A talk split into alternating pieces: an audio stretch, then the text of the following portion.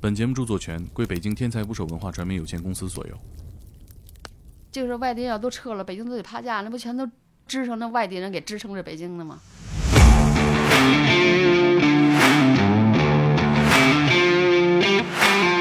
这一整天就忙这三大忙的不时闲儿，一一天就挣个七八千块钱吧。哇，哇，哪年的事儿？我根本就就想的就脑子里就没有这个吃吃饭饭饿不饿这概念了。嗯，创就这点业这点事儿，我就忙忙的，我就团团转，我都跑，都是小跑着来。纯纯是创业 CEO 啊啊！您咋您咋不想花钱呢？花买什么呀？我们那能买的可多了。反正我们那个邻居就说说你就你就是会挣钱不会花 钱，我觉得没什么可买的。三十多岁基本就有家了，但是我还在租房。中这介样公司以前那个名声可臭了，对，就那小公司都野蛮着呢，不退你怎么大就这啊是就是那样啊。早晨起来有个早市，那个小公园里头，啊，一晚上超过十点，好人不敢进去。你进去那里边都是干这个的 卖淫呢啊。呃，十几年以前就有那个什么吸粉的，然后啊！哦嗯、，呃发现以后，然后给举报什么的，就就罚五十万呢，哦，罚这么多，罚谁呀？呃，罚房东。我就觉得好像年轻人也不愿意听我们这我们这岁数人说话了。哎，是年轻人不愿意听自己家老人说。我儿子这车是八十多万的，儿媳妇车是五十多万的吧？啊，我回去我得给我妈说说，我说我现在不敢说我自己能自理了， 生活还不能我自这理还呢，自理不了。嗯请点击订阅我的播客，拜托了。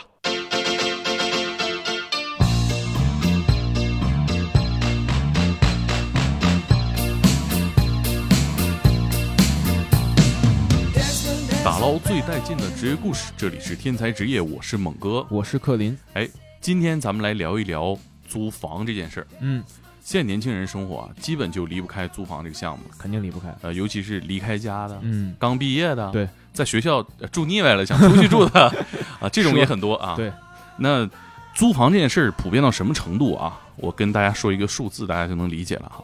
从二零一八年开始，我们国家租房的人口已经超过了两亿，两亿啊，那就得是六七分之一，哎，而且这个数字每年都在上升。嗯，尤其是在大城市，这个数字会更高。对，像我们所居住的北京来说吧，北京是二零二零年的常住人口是两千两百万，啊，外来人口有八百四十万，哇，相当于百分之三十八的人，也就是说将近一半的人都会面临租房的问题。嗯跟北京差不多的，比如说我们拿上海举例子，嗯，上海的租房人口有一千万，占常住人口的百分之四十，啊，也是非常可怕的数字这就是北上广啊，啊、所以说，只要你的公司足够大。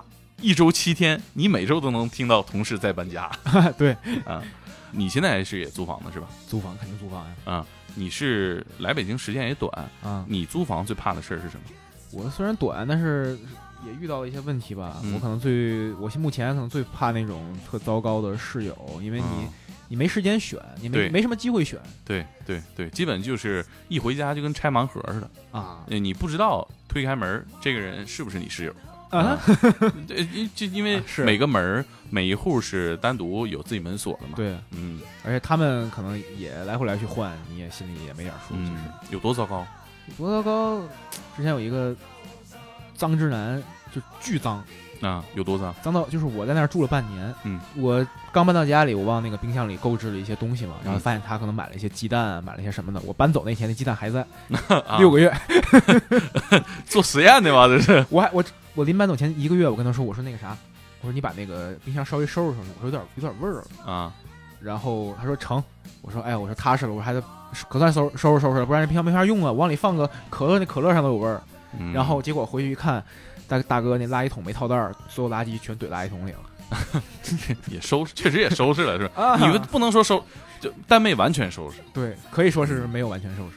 你看，我见过我好兄弟在北京租的房子啊嗯，他们是三四家吧，其中有情侣租。嗯当时厕所的情况是让我最叹为观止的， 啊，还让你去参观了是吗？也不是我就正常上厕所，他说啊你小心点儿，我是小心什么呢？他说那个环境可能比较震撼， 啊就是他厕所因为有呃三家嘛，嗯就所以放了两个装这个呃脏东西的这个垃圾桶，他放两个就是因为怕一个装不下，对吧？对。但你两个你不清理，这是成倍的垃圾啊，啊你得清理，对吧？这核心是清理。啊但是他们不清理，这两个垃圾桶呢并排放，各自堆成了一个山之后，这两座山连起来了，形成了一座新山，啊，就可以说是非常震撼。 哇，就是他们本来是想分担压力的，结果对压力变大 了。对，但是呢，没有人去清理，嗯是吧？然后我哥们儿已经就是呃不跟他们共用厕所了，能在在外面解决在外面解决，嗯这就是你说的这个，比如说室友啊，啊，真的是你把握不了人家生活习惯是什么样。对，嗯，像我来北京得有不到十年吧，嗯嗯，像我刚来那会儿，大家最担心的呃不是室友啊什么的，最担心的是遇到黑中介。嗯啊，那个时候还是一个群雄割据的时代。就是说这个中介当时还没有现在这种正规管理，有这种统一的这种呃服务标准，嗯那时候是没有的。嗯而且有很多个人中介，就是我们所说的黑中介，啊，他不能给你提供什么保障，比对如说这个一间房子三居室，嗯你打隔断，嗯客厅再给你变俩卧室。当时去租房的时候，见过最最差的一间房是那个客厅连隔断都没打，拿一个围帘围上了，啊，地上放了一个床垫儿，这就算租出一间去了。那我拿粉笔画个线儿，是不是也也行啊？这效果 那不行，你你至少得有个隐私空间，啊对吧？你粉笔画线，你只能挡妖怪 啊啊，保护唐僧，但是你不能保证你这个有私人空间。是但挡个帘儿呢，就是这个最低限度要求了。嗯这当时都是我亲眼所见。我记得那会儿，呃，最多最多的时候，可能一个三居室里面住十几个人都是有的，啊一个房间就上下铺，啊，上下铺再对着哦上下铺、集体宿舍了。啊，所以就是我估计早上醒的时候，那个厕厕所基本门口得排队，对，络绎不绝。嗯哎，摩肩接踵。嗯，呃，一九年那会儿呢，就严查过一次。啊，对，不让不让这种隔断房嘛。我记得那那真是叫雷霆手段。嗯，呃，当时是有过一个群租房、呃发生了一个灾难嘛，火灾是吧？对，嗯造成了非常惨痛的结果。而且黑中介呢，他没有没有契约精神，嗯可能有的时候契约都没有。对，房子期限还没到呢，中介跑了，所以呢，北漂青年呢都不想找中介，但中介又是大家没有选择的一个选择呀，哎对啊呀，你不然你不知道上哪儿找空房去。你也不能满街溜达呀。对呀，啊哪有那功夫？那最近呢，我们的同事清一色啊，小杨儿嗯告诉我说，他从来就不找中介，啊，哎，他有一个自己的租房渠道，就是找大妈， 不叫不叫大，就是是大妈啊、啊，但是呢，这个职业叫房虫。防虫是啥意思？，防虫呢，呃，就是帮人租房子的人 啊黑中介呃，也不能说这哦黑中介。黑中介呢，其实是因为他黑。啊，但如果你想，你如果好好帮人家租房子，你不黑的话，这种叫什么呢？叫中介叫叫房虫。嗯 哦，叫防虫房虫啊，可以说是个体的房屋中介，不属于任何公司，没有这个上下班时间，没有底薪，全看你个人绩效嗯销量。啊 对对对，完全是绩效啊。像房虫这种纯纯个体户啊，只能靠自己的人脉、嗯啊，口碑，这个客户这个口关口系口口相传，哎对然后呢，在街面上这个影响力啊啊，可能可能就覆盖自己家周围这一片儿。啊，不靠嘴就靠腿那哎，还呃也得靠嘴 啊！不仅呢要取得房东的信任，还要替房东找到靠谱的房客，嗯，其实很难。他就也是两头服务嘛，嗯，一个人行走的一个团队。嗯嗯，呃，小杨也就是清一色说啊，他在北京租房呢，每次都是找同一个房虫，嗯他觉得这位房虫老师更靠谱、更划算，嗯人更好。这个房虫呢是一个呃六十七岁的一个老阿姨，北京房虫张阿姨。嗯张阿姨的工作基本就是外地人来北京的第一站，对你一上来就说投奔他了，这投奔她，像话 吗？嗯，让我们这一期呢，让张阿姨给我们讲讲这二十年防虫生涯，她所见到的北京租房的见闻和故事。有乱象吗？有乱象，没有乱象，像 话吗我？就爱听这乱象 肯，定有乱象，嗯当然有乱象。啊，那我们接下来听节目吧。来听吧， In a couple of years, they have built their home, sweet home. With a couple of kids running in the yard of Desmond and Molly Jones. Happy ever after in the marketplace. Desmond 今天的嘉宾呢是呃防虫张阿姨，嗯我们欢迎张阿姨啊。张阿姨，您这个工作我们到底应该怎么称呼啊？嗯，我们这样的吧，就是中介公司的人称我们是房虫听着有点不太礼貌哈。有我点觉冒犯感得啊觉。年轻小伙子还行，说跟阿姨说，哎呦，啊呃，张房虫阿姨，就感觉说不出口啊啊，是就是反正就管我们这干做这个的就叫房虫。啊，不借助任何互联网手段哈。啊，不，因为我也我也没是没有太高的文化，嗯、也不会什么联网乱七八糟的都不会，嗯、个人作为房产经纪，在北京这边租房的，现在您知道的多吗？基本上哪个片儿都有。比如说我是左家庄那儿的吧，我啊们左家庄那片儿，我们再往那边就是新源里片儿，嗯然后西坝河片儿，他们就哪个片儿都有、啊都有我们这样的人。啊那咱嗯们左家庄这一带是不是就张阿姨一位啊？啊、我们这一代就做成的，就是能保证月有收入的那样的，我们这一片儿有俩啊，啊、啊还有一个姓关的你基本们就关系怎么样？垄断了，啊、是竞争关系还是这个合作关系？呃，也也可以合作，比如我嗯们有客户了，没有房子了，他有房子没客户了，我们就可以搭伙。啊啊，互相兑换一下资源。串货是吧这？其实跟这几个大的中介公司情况一样，换啊对，串资也源是啊，其实跟他们大同小异。从事这个活儿大概多少年了？嗯、我是两千年退休的，退休的时啊候就是、呃觉得有点不适应，就是也想干点事儿，嗯说干什么呢？不知道干什么。原来一开始的时候卖那个水，就是那这种水，啊啊，啊饮水然后机呢啊，啊，饮水机什么的，但是我这个就是干的比较吃力，后来不干了，然后就接触上这个租房，就是看着人家挣钱，然后就自己也想做，然后就慢慢摸索吧。就这啊摸索的这当中呢，是你想跟人家学，人家都是捂着盖着，不会让你学到的啊，啊。然后还是个手艺活儿啊，就自己呃自己努力吧，就是自己想辙吧，自己用什么办法，慢慢慢慢把这疙瘩解开。啊，就是一旦解开了，一下就挣钱了啊，一直就这么下来了，嗯。啊啊，我们租房是租一套房子是收房租的一半儿，中介公司是收一个月的，我们就收半个月的，就是现在的情况是吧？就什么时候都是。两千年到现在二十多年了，这二十年您知道在我们这儿感知是什么样的吗？嗯，这个克林这个小伙子是九九年生人， 他还走道还没利索呢，您这边事业就搭起来了，啊！这我还是您退休之后的事业。对我这刚来北京，还这个路还没认全呢。就说我一开始干的时候，比如说有的那个人租房到小区去租房去了，啊想想找房，我碰上了，这叫客户吧？我有客户，但是我没有房源，没有房源呢，就去找他们，也叫房主儿，找他们别的人，他们手里有房就给租了，但是这么租成的房子就给我一百块钱。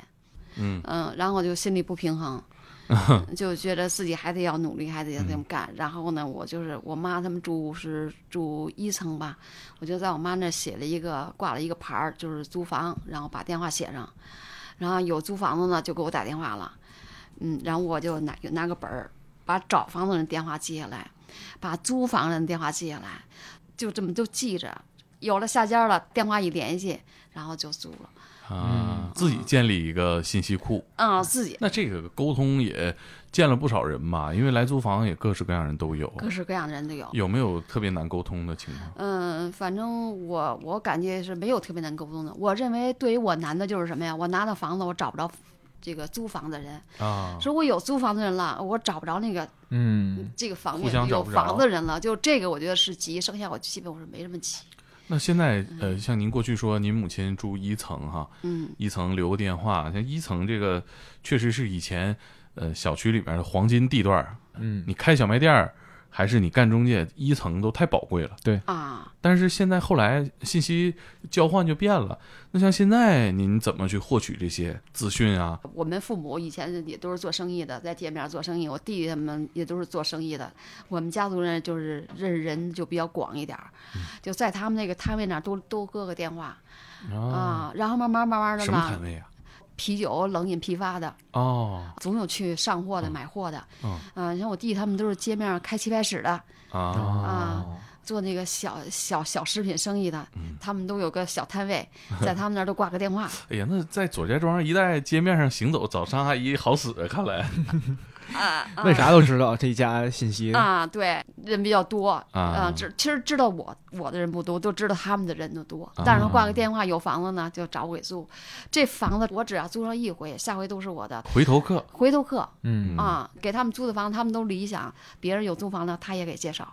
啊啊，这是属于房源这一块儿。比如客源呢，就打个比方，咱们单位这个小杨儿，嗯我给他租一房，呃，他第一次我给他租房，他就是他最近跟我说，我都没有记忆了，我都忘了。啊，他说他就是半截儿中途不住了，本来这个押金是不退的，我还去帮他给要回这个押金。啊然后他那个时候就是感觉我人挺好的，所以他就留了我一电话。然后这次他租房呢，他又找到我啊，这回你们是邻居啊。啊，这回我们就巧了，邻居了，住一个楼上了。嗯，这个 小杨跟我讲，张阿姨总给他送吃的，什么羊蝎子啊，嗯， 猪蹄儿啊，猪蹄儿中午我还吃了一块儿啊。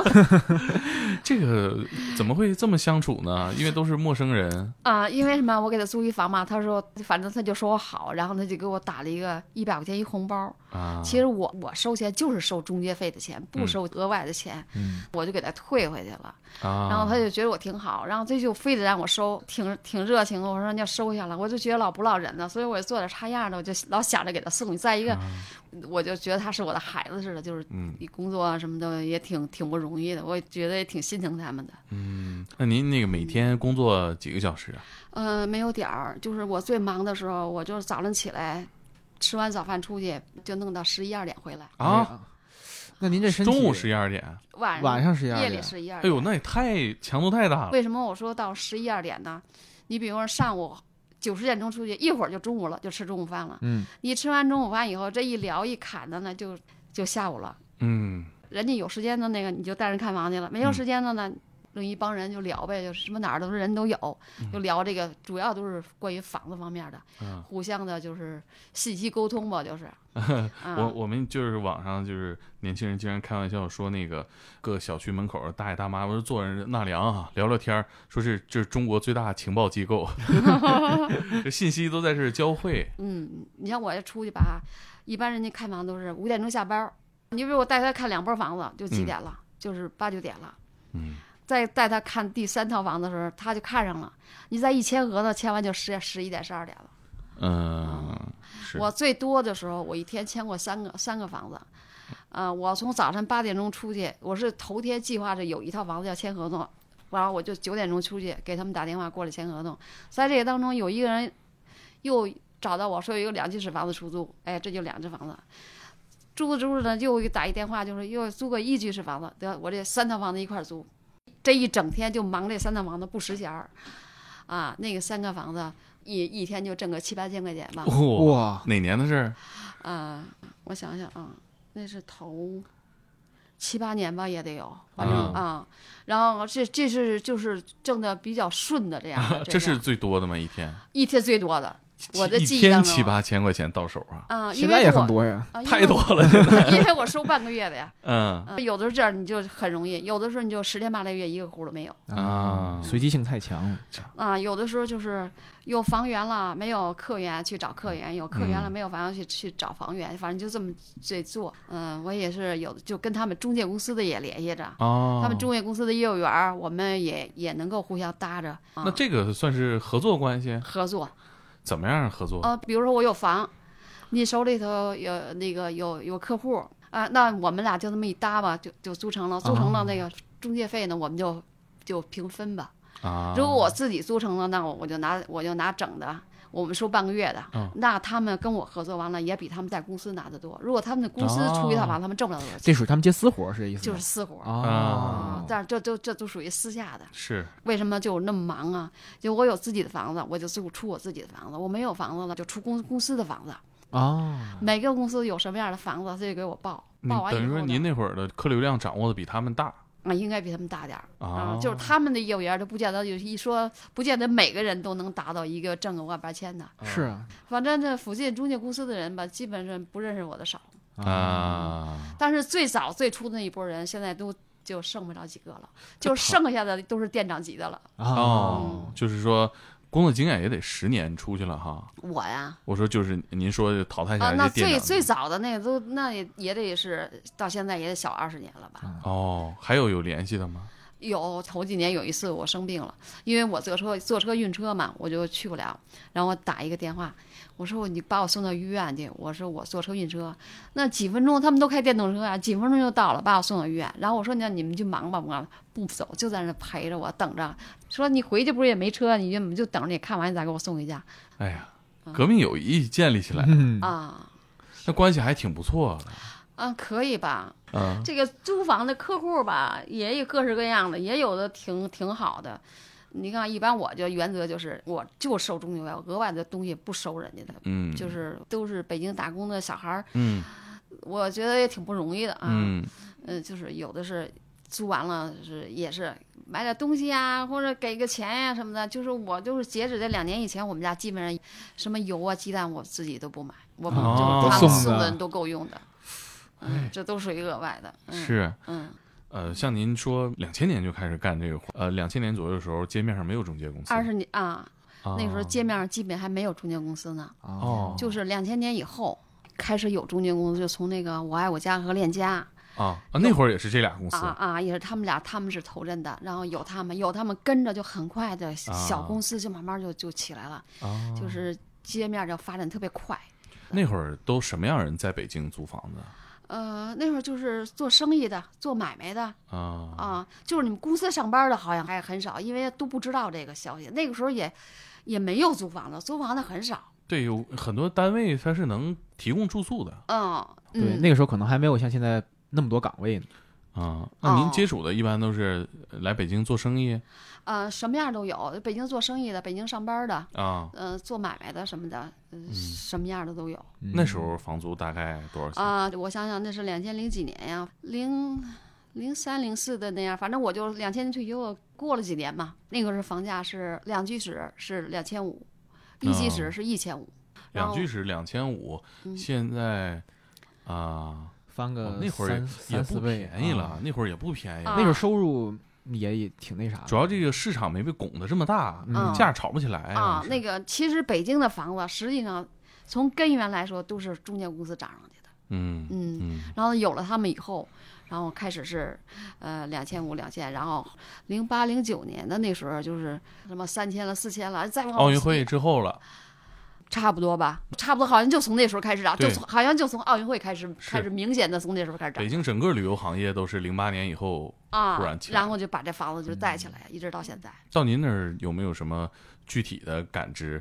大概其实从那时候开始就找房子比较多，那时候就比较辛苦点儿，在以前都是没有这样的，像两千零几年，大概租房人是多大年龄都？呃，跟现在意思都差不多，就三十十岁左右，都还是是二十多岁的，二十多岁嗯，啊？三十多岁基本就有家了 但是我还在租房哦，您还租房呢？啊！对我我是住那个垡头那儿，哦哦，法通那边便宜吧？那儿便宜，那儿便宜，那儿现在嗯我租那个两居才五千七百块钱，两居五千七双，核那是比这边便宜点儿，那这怎么也得六千多了，是啊是嗯，咱这确实黄金地段儿，嗯，嗯，尤其三元桥那一块儿，对，对。像您跟这些房东咋建立信任呢？如果这活儿给我干，我觉得最难的就是这一块儿，信任是从哪儿来的呀？也是从中介那儿来的。就一中介一开始混乱，啊，呃，净出事儿，因为有所以有老百有姓多乱啊，大概都不相信中介，都拿中介当一个骗人的一个一个部门儿似的。您以前见过出过哪些事儿？大概比方说，呃吸粉儿的呀。啊嗯，贩毒品什么的那个，他啊他也租房子干，他没地儿干，他也租房子。啊还有那个就是，就是他租一套房子，这女的租一套房子，啊，然后外面招进男的来，小姐，哎，那像这些需求没找过您吗？找过呀，那您怎么看出来他呃不想干好事儿了？呃，经过聊天儿啊，呃，品的那人品啊，说话聊天儿也不一样。呃，十几年以前就有那个什么吸粉儿了，然后啊，嗯、啊，给逮了一，呃发现以后，然后给举报什么的，就就罚五十万呢，哦，罚这么嗯多，罚谁呀？呃，罚房东。罚啊房东五十万啊嗯，嗯为？啥呀？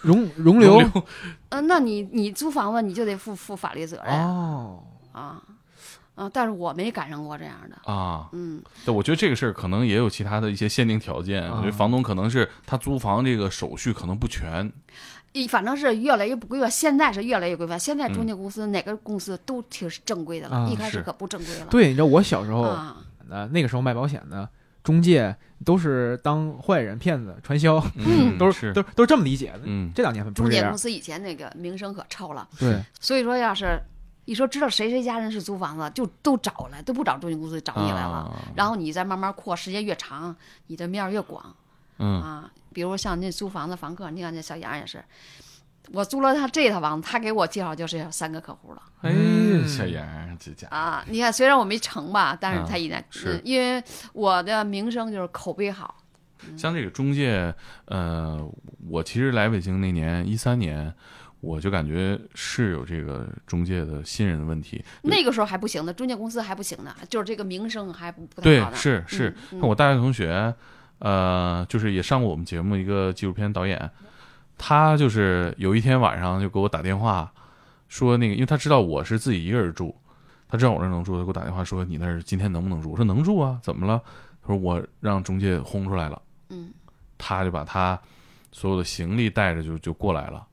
我说怎么回事啊？他就说这个中介是也是一大家边儿大边儿一小伙子，有点就是动这个强硬手段了，嗯威胁他，让你赶紧走吧，因为他好像是要涨价还是要干嘛的，就给他轰出来了。嗯当时我们还感觉中介这个挺挺吓人，有的时候还对，还那还时候威胁人，就给人感觉中介挺吓人哎跟，黑社会似的。嗯，那有点那样的，嗯有点那种感觉。那会儿像呃我就在天通苑那边儿，好多好多个人的那个租房二房东，嗯，那就是给配家具配的也不齐，这个环境也不好，呃，手续也不全，也没什么诚信，啊、说变卦就变卦了，押金是肯定不退，而肯且啊定不退。嗯而且街面上这些中介公司也是，就能扣你点儿扣你点儿， 啊，就是中介公司，就是那个那几个大公司还好一点，就那小公司都野蛮着呢，不退你怎么着？我哎就就打啊着呢是就是那样啊，就是不退你。我一六年租房子还还遇见过这事儿，我退租啥事儿都没有，他说要交三百块钱卫生费，嗯我说你这合同里没写什么三百块钱卫生费，他说那你交不交？不交我这个呃押金我就不退你了，嗯，对，欺负人人。啊！对现在就正规了，就对这这些事现儿在就没有了。嗯现在说实话，确实是基本没有了。啊，基本没有了，为啥变正规了呢？因为他中介公司他知道他他这个出了好多事情，还有的那个直接签合同，呃签完合同是第一次交房租是交四个月的，嗯，嗯，交哦四个押月，呃一付三人家小伙子卷着四千块钱房租走了，你哪找人去啊？啊，中这介这那小伙子，啊，中介是吧？啊他走了，反正是就这么多年嘛，他就是改进改进，就越来越规范，越来越改进。市场可能也监管了，嗯老出事儿也这就公司也干不下去这种事了儿。很多啊这个卷走的，嗯，就嗯是他嗯外地的，你哪找他去？啊哎像您感知，就是零几年来租房的外地人，一般都是从哪儿来的多？我觉得一几年、一七年、一八年那会儿，东北人感觉挺多的。现在我感觉好像好像没有那会儿多似的。哎，好像你真的说一七年、一八年，正是说就是正是说唱衰东北最盛的那几年。嗯，好像就那时候东 东北人多那点儿。对上了吗？那可不就啊，对，真的是我那个时候有点看那些、嗯那些贾行家写那些文章什么的，嗯写东北就就正是那几年火的时候，啊，嗯，衰也是一年一年一年更盛 一。年哎对对对，一年比一年衰啊，但是嗯啊！但是现在我感觉东北人也不少，但是没有那个时候多。啊，那个时候东北人干什么都有，人东北人胆儿比较大。啊，我我我自己感知就是街面上干这个房屋中介的东北人也不少嗯，现在没有以前多。啊，嗯，相对的，好像这些年好像少点儿似的。因为啊我印象里边儿，基本上街面上对接中介啊，东北人几率非常大。我前两年还还没来北京嘛，在嗯天津那个时候，那我家门口就那时候理发店连锁的开的特别多，就那两年、整个店全是东北人，嗯啊一个店一个哦，店东对北人。了理，开发那个店的东北人多。你看一个嗯店十几个，一个店十几个，我那几个月我那条街开了好几个你说理发店还是说涉黄的那理种？发理发店呢，涉黄哪会开的那么夸张呢？那怎么不会？那那那也是一条街一条街。那我就不了解了。 你还没看见过吗？就是正常的理发店，对，就那几个啊什么是一东造型那 种，是是，我自己感觉也是东北人给人的感印象不太好，一般房东都不愿意租东北的房子。啊嗯，，一是说不东北的就不愿意租。啊其实东北人挺好的，我挺喜欢喜欢东北人性格的，但是东北人也。他脾气大， 他就容易容易呃翻脸出事儿。啊，一旦他脾气翻大，他一旦他翻脸了，东北人不好拐 过。是吗？呃，因为因为呃，我自己是东北人嘛，但是我。来北京之后，我是比较怕东北人干中介 的， 你也含糊你们本地人是 吧？这对，我觉就得我是说那东北人不是说您 啊，啊我就是我我没的意思就是说，就是皮不变皮变给人的印象是这是样的。嗯我我是觉得就是有时候他口音冲，就你真正常一句好话是吧？ 他有时候那中介那东北的但说话是您特一点都冲，不像东北人，您要我不啊说这么着，我看没看出您东北人来。我可能就口您音那被个改的比较多，不是，您那个性那个就是那个东北人的性格也不行，也也不沾边儿。 我脾气看着好点儿是吧？嗯，东北人就就比较差。 在咱们这个二环一带，这个违法犯罪的事儿，呃现在少了。我听说以前三元桥那片儿也不少啊。我听说原来三元桥那一带呢，呃，治安也挺乱是，就我们那个，您知道我们左安庄那块儿吗？啊早晨起来有个早市，那个小公园里头，啊零几年那时候，嗯，你晚上超过十点，好人不敢进去，你进去那里边都是干这个 的，干这个的卖多淫的啊，啊！而且干这个的东北人多， 其实我觉得最直观一个是东北人他胆儿大，胆儿大，东北人胆儿大他，虎，他啊，他虎，对了，而且再一个离太近了， 他进关里了，啊他能挣钱的地儿最近的就是北京，他再往南去，那是广州、上海太远了。嗯，而且啊我而且我一直是觉得就是这个你太容易识别这个东北口音，对，就就你两句话一下就听出来，对啊，藏 不住。但是你吧，你也不像东北人的那的人，我归属感有点问题。 哎，我我真是觉得得到一些真实的关于这个大家是怎么看待东北人，和我想象差不多。我觉得刻板印象它不是安在所有人身上，但是这是一个概率问题。嗯可能最后在那个有些网上它放大了，但其实它那个怎么说，那些本源差不多。就也有很多声音说外地人来北京给北京人生活带来不适了。像您这老北京，主要接触都是外地人，您啊怎么看待这个变化？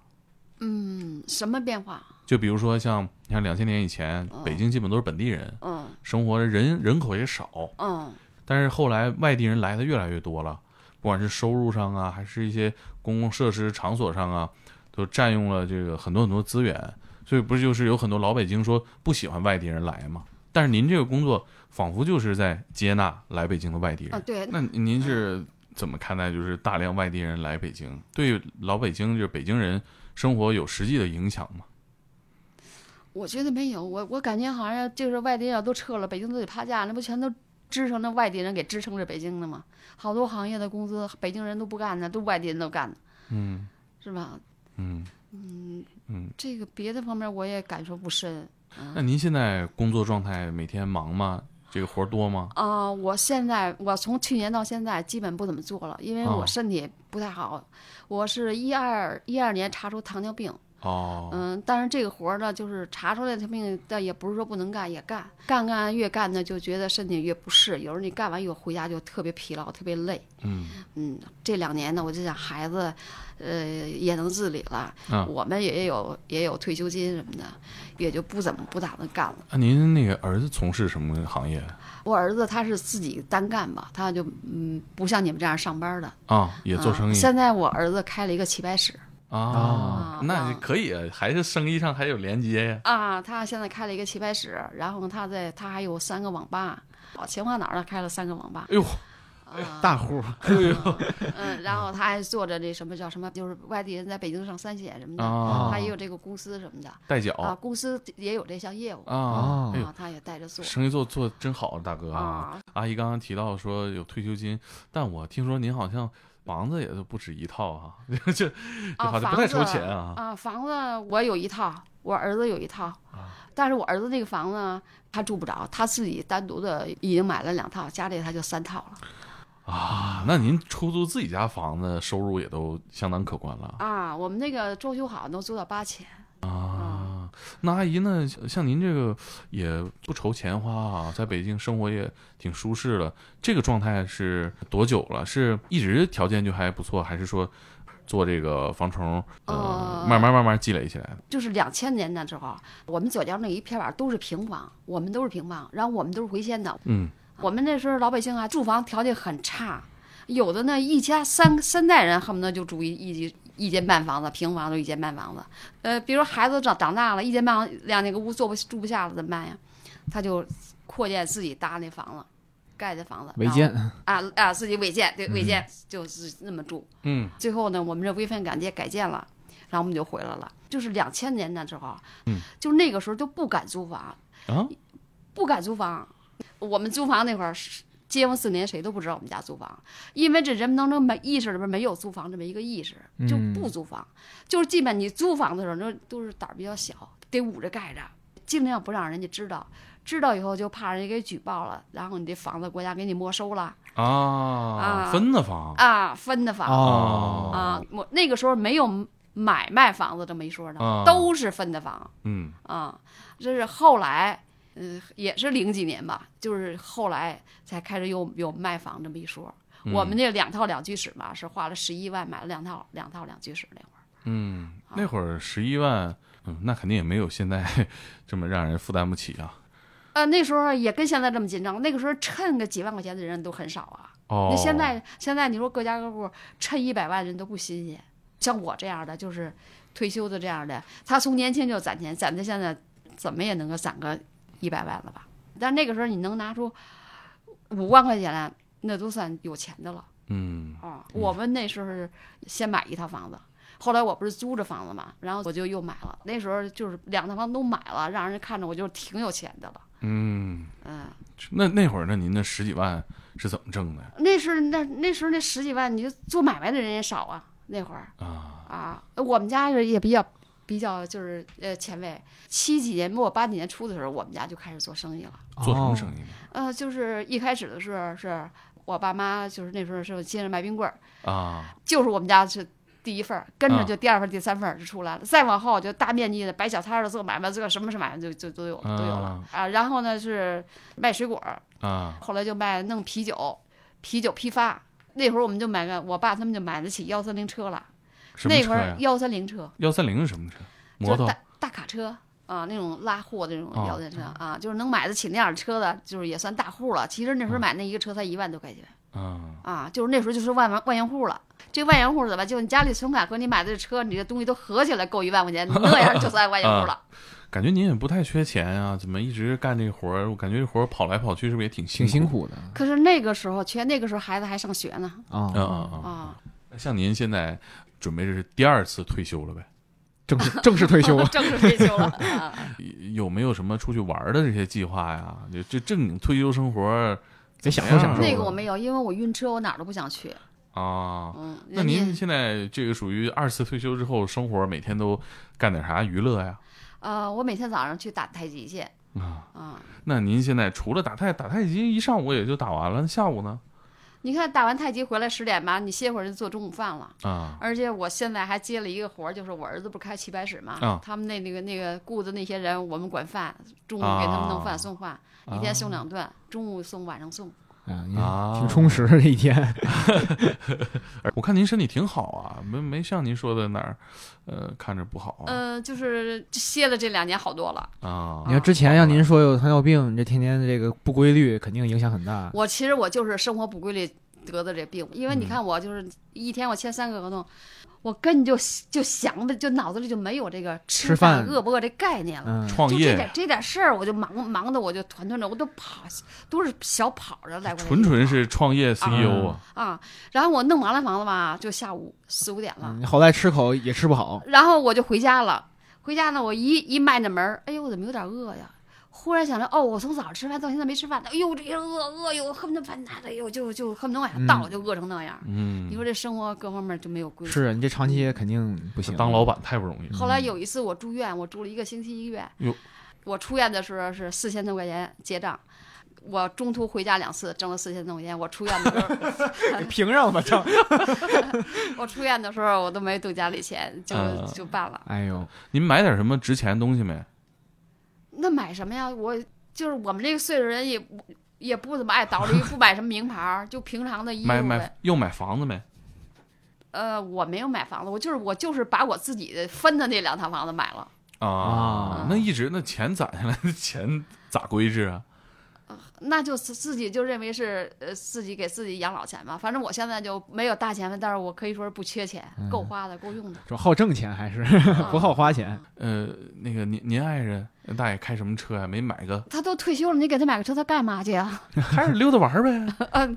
那 浪费了，觉得对对对对对对对，我感觉您这也嗯挣钱也也不也也不张罗花呀。啊，是，反正我们那个邻居就说说你就你就是会挣钱不会花钱，我觉得没什么可买的。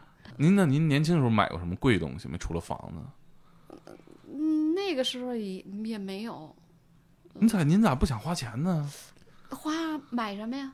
我们那能买的可多了，就是打开手机那能买买一那时下候我午们。那时候没有手机，这手机我就是零几年的时候，那谁要有个手机，还不是每个人都有的那会儿啊，那倒是嗯，啊你。现在走街面上买东西也方便，你现在商场那三元桥那边那个什么凤凰汇，嗯，你们去逛过没？凤凰汇呃，有的时候跟他们去逛逛逛也没什么买的呀，我们就认为没什么买，家里边儿都够用的。那我房子也是头两年新装修的，我两居室房子花了三十万装的修哦，那嗯也不是那相当不错了啊。啊， 30万相对当不错啊，三十万块钱装修那标准就跟那婚房差不多了。嗯，啊，谁那去谁去我们家都觉得我们家的房装修挺好的，按我们嗯这个岁数来说，就装的算不错的了。嗯，两居室多大？两居室呃，六十平米啊，六十三十万，可以了，相当可以了，啊，也嗯住的很舒服了。啊，那对这算，这我觉得这个算是啊花着了。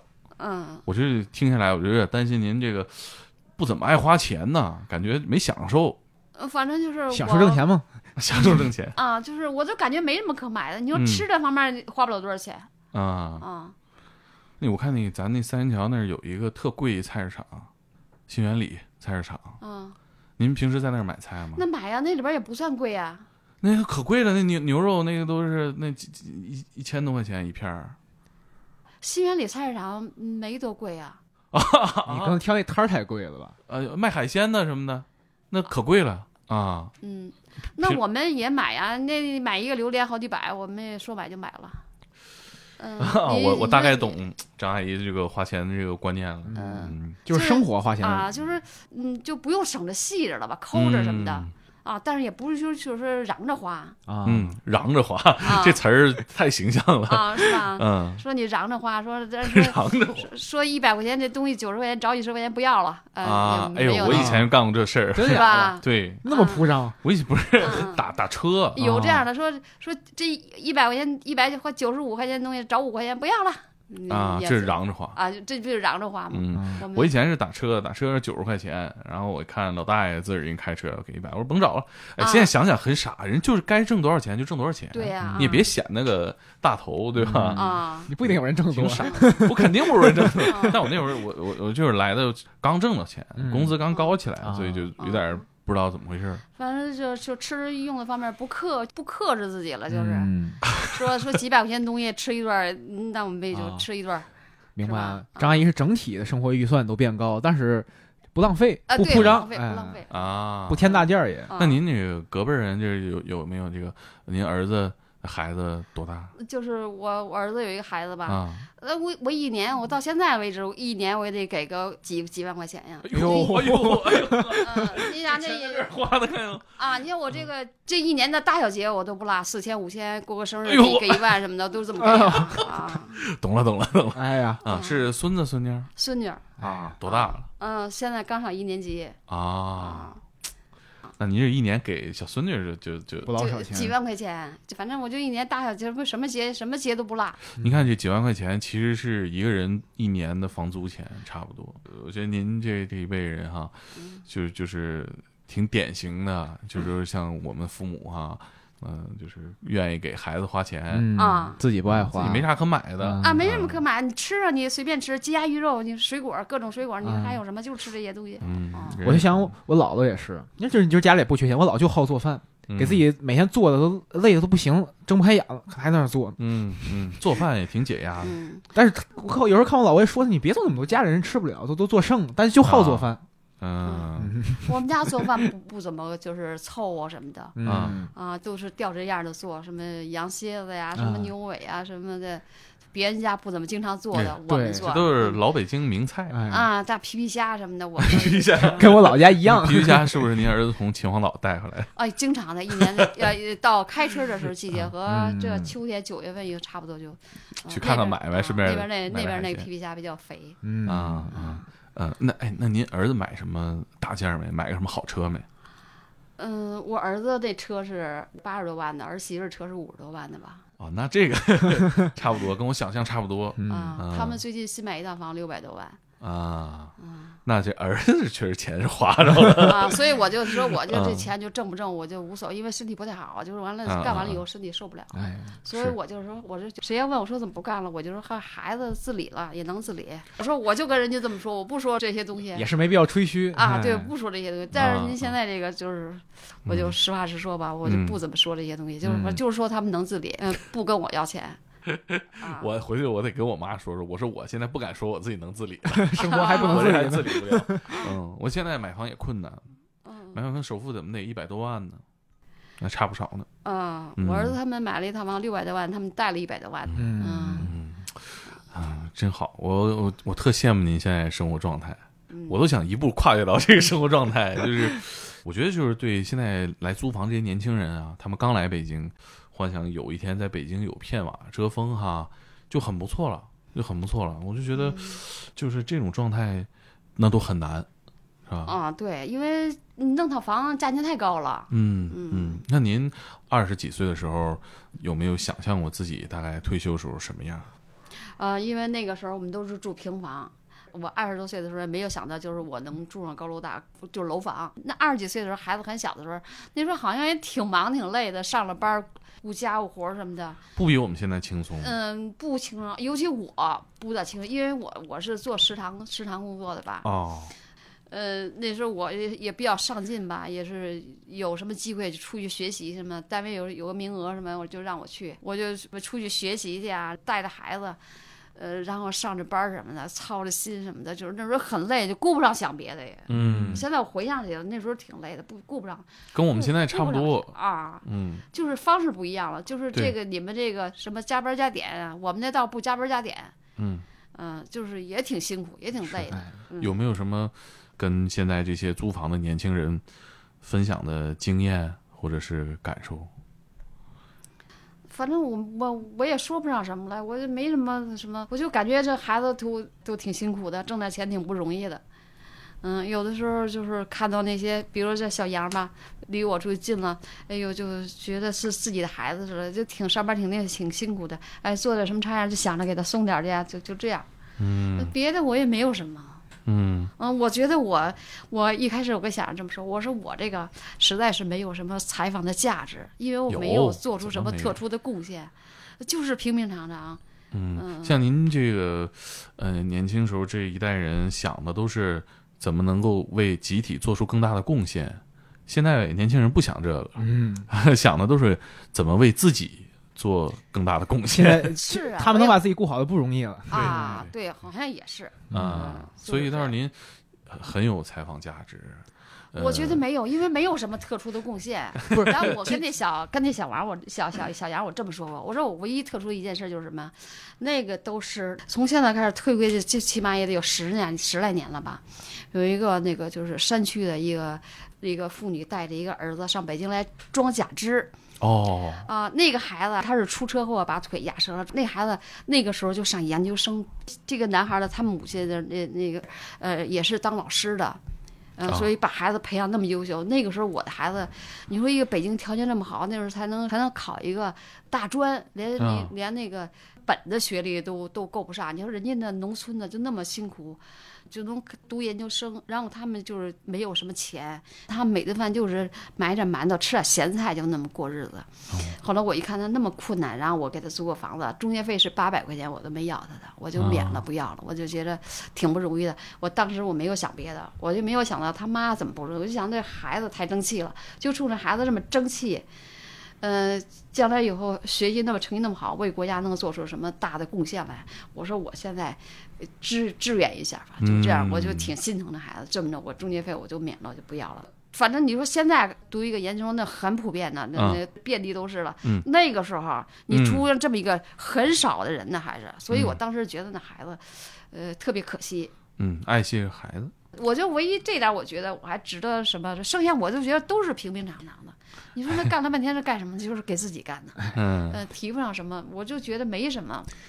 现啊在咱们都应该给自己干，这个挺好的。啊但我觉得，我其实其实听完，我关键就是觉得有一个事儿特别好。我现在我今年二十二岁嘛，就我这个年龄，其实几乎没有机会和您这个年龄的人交真正流对话沟通嗯或者听他们在想什么说什么。我因为我们听我们节目的大概年龄都是二十多岁上下，嗯甚至有十几岁的学生嗯，念中学的人，就是是你有这么一个机会让他们听到您这个年纪的人在说什么想什么，其实就是已经很重要了。嗯他们现在都有时候不不不是没机会听，也不愿意听。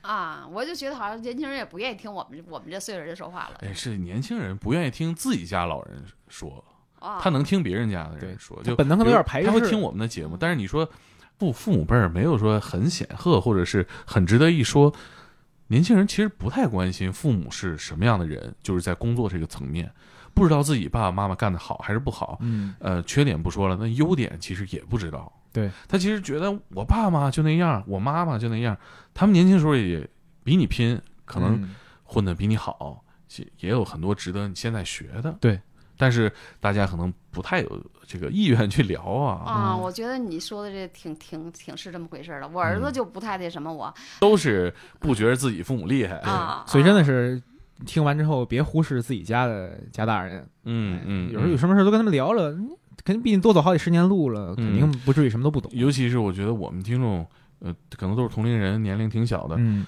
听到这儿觉得张阿姨呃生活的发现啊，工作啊挺有意思，挺厉害的哈。嗯那张阿姨也是普通人嘛，嗯你回家也问问自己的父母年轻时候是怎么工作、怎么奋斗的。嗯，他可能也干过很多精彩的事儿，帮助嗯很多人。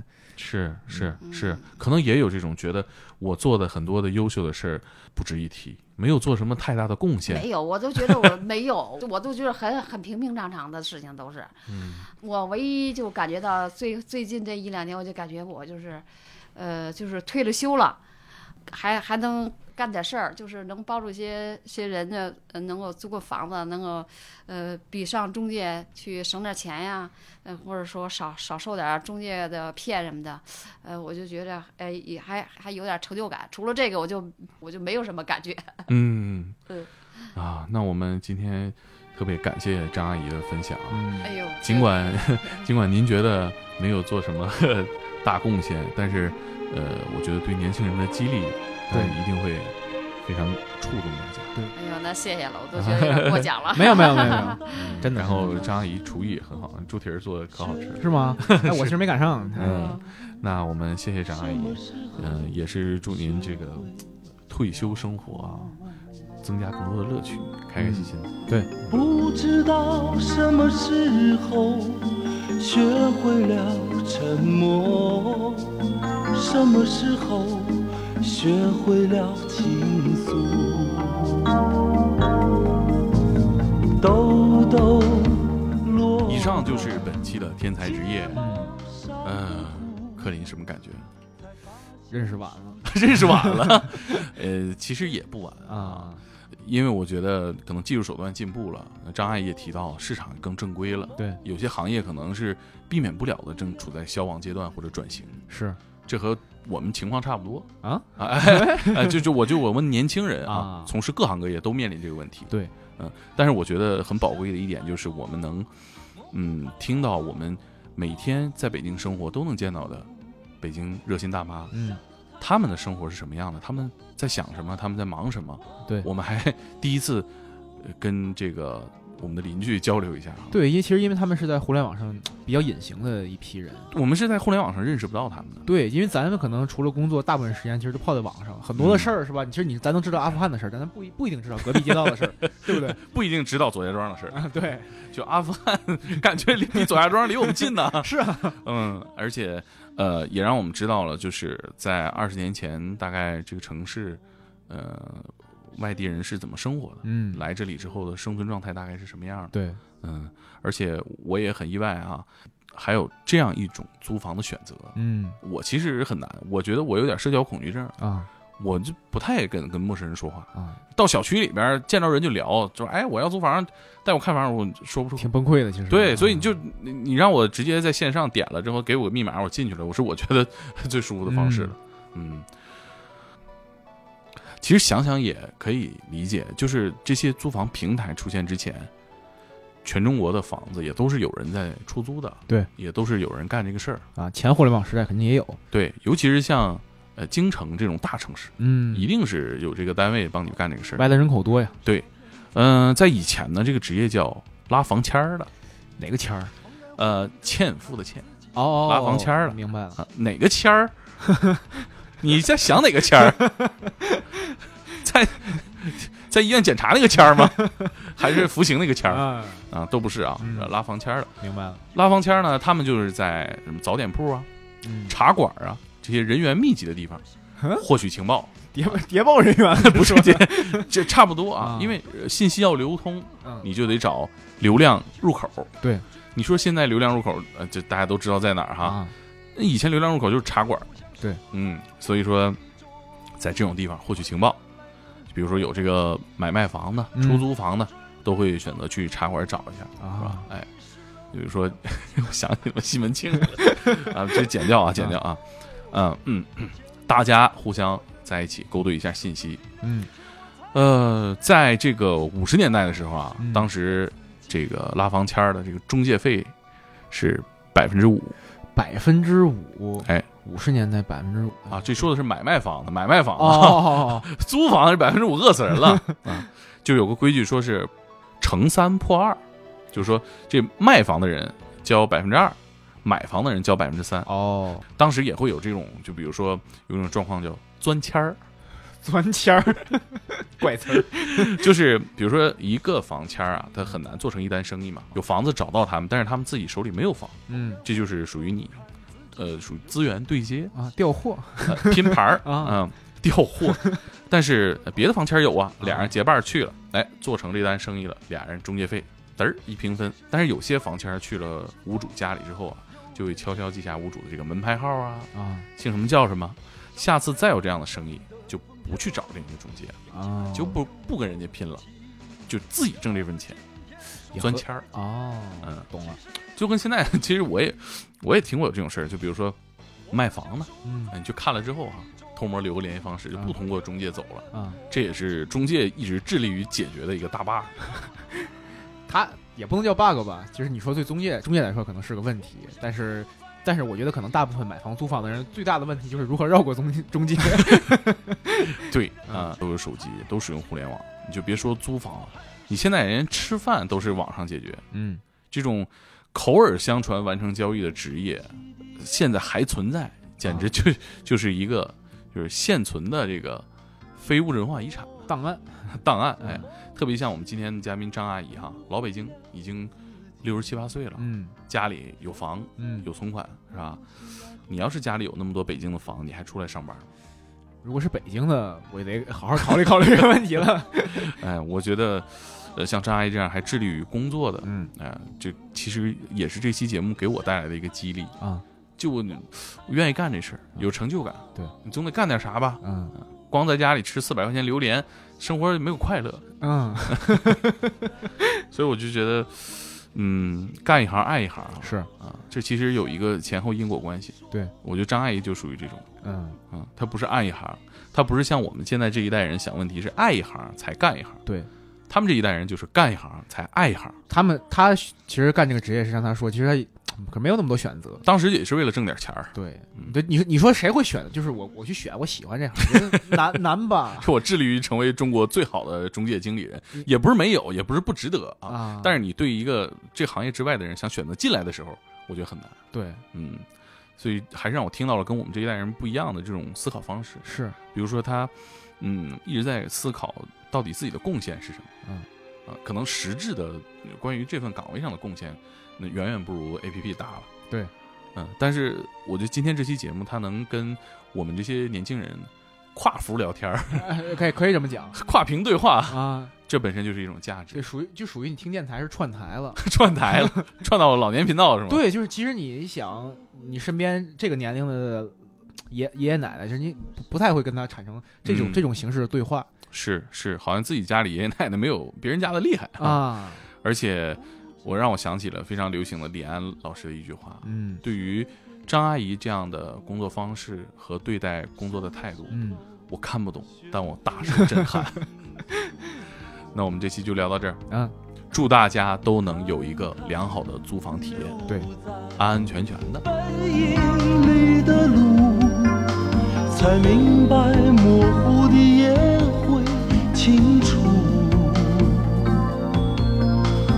就算不小心失早晨，总会还有下一班车带我去忙碌。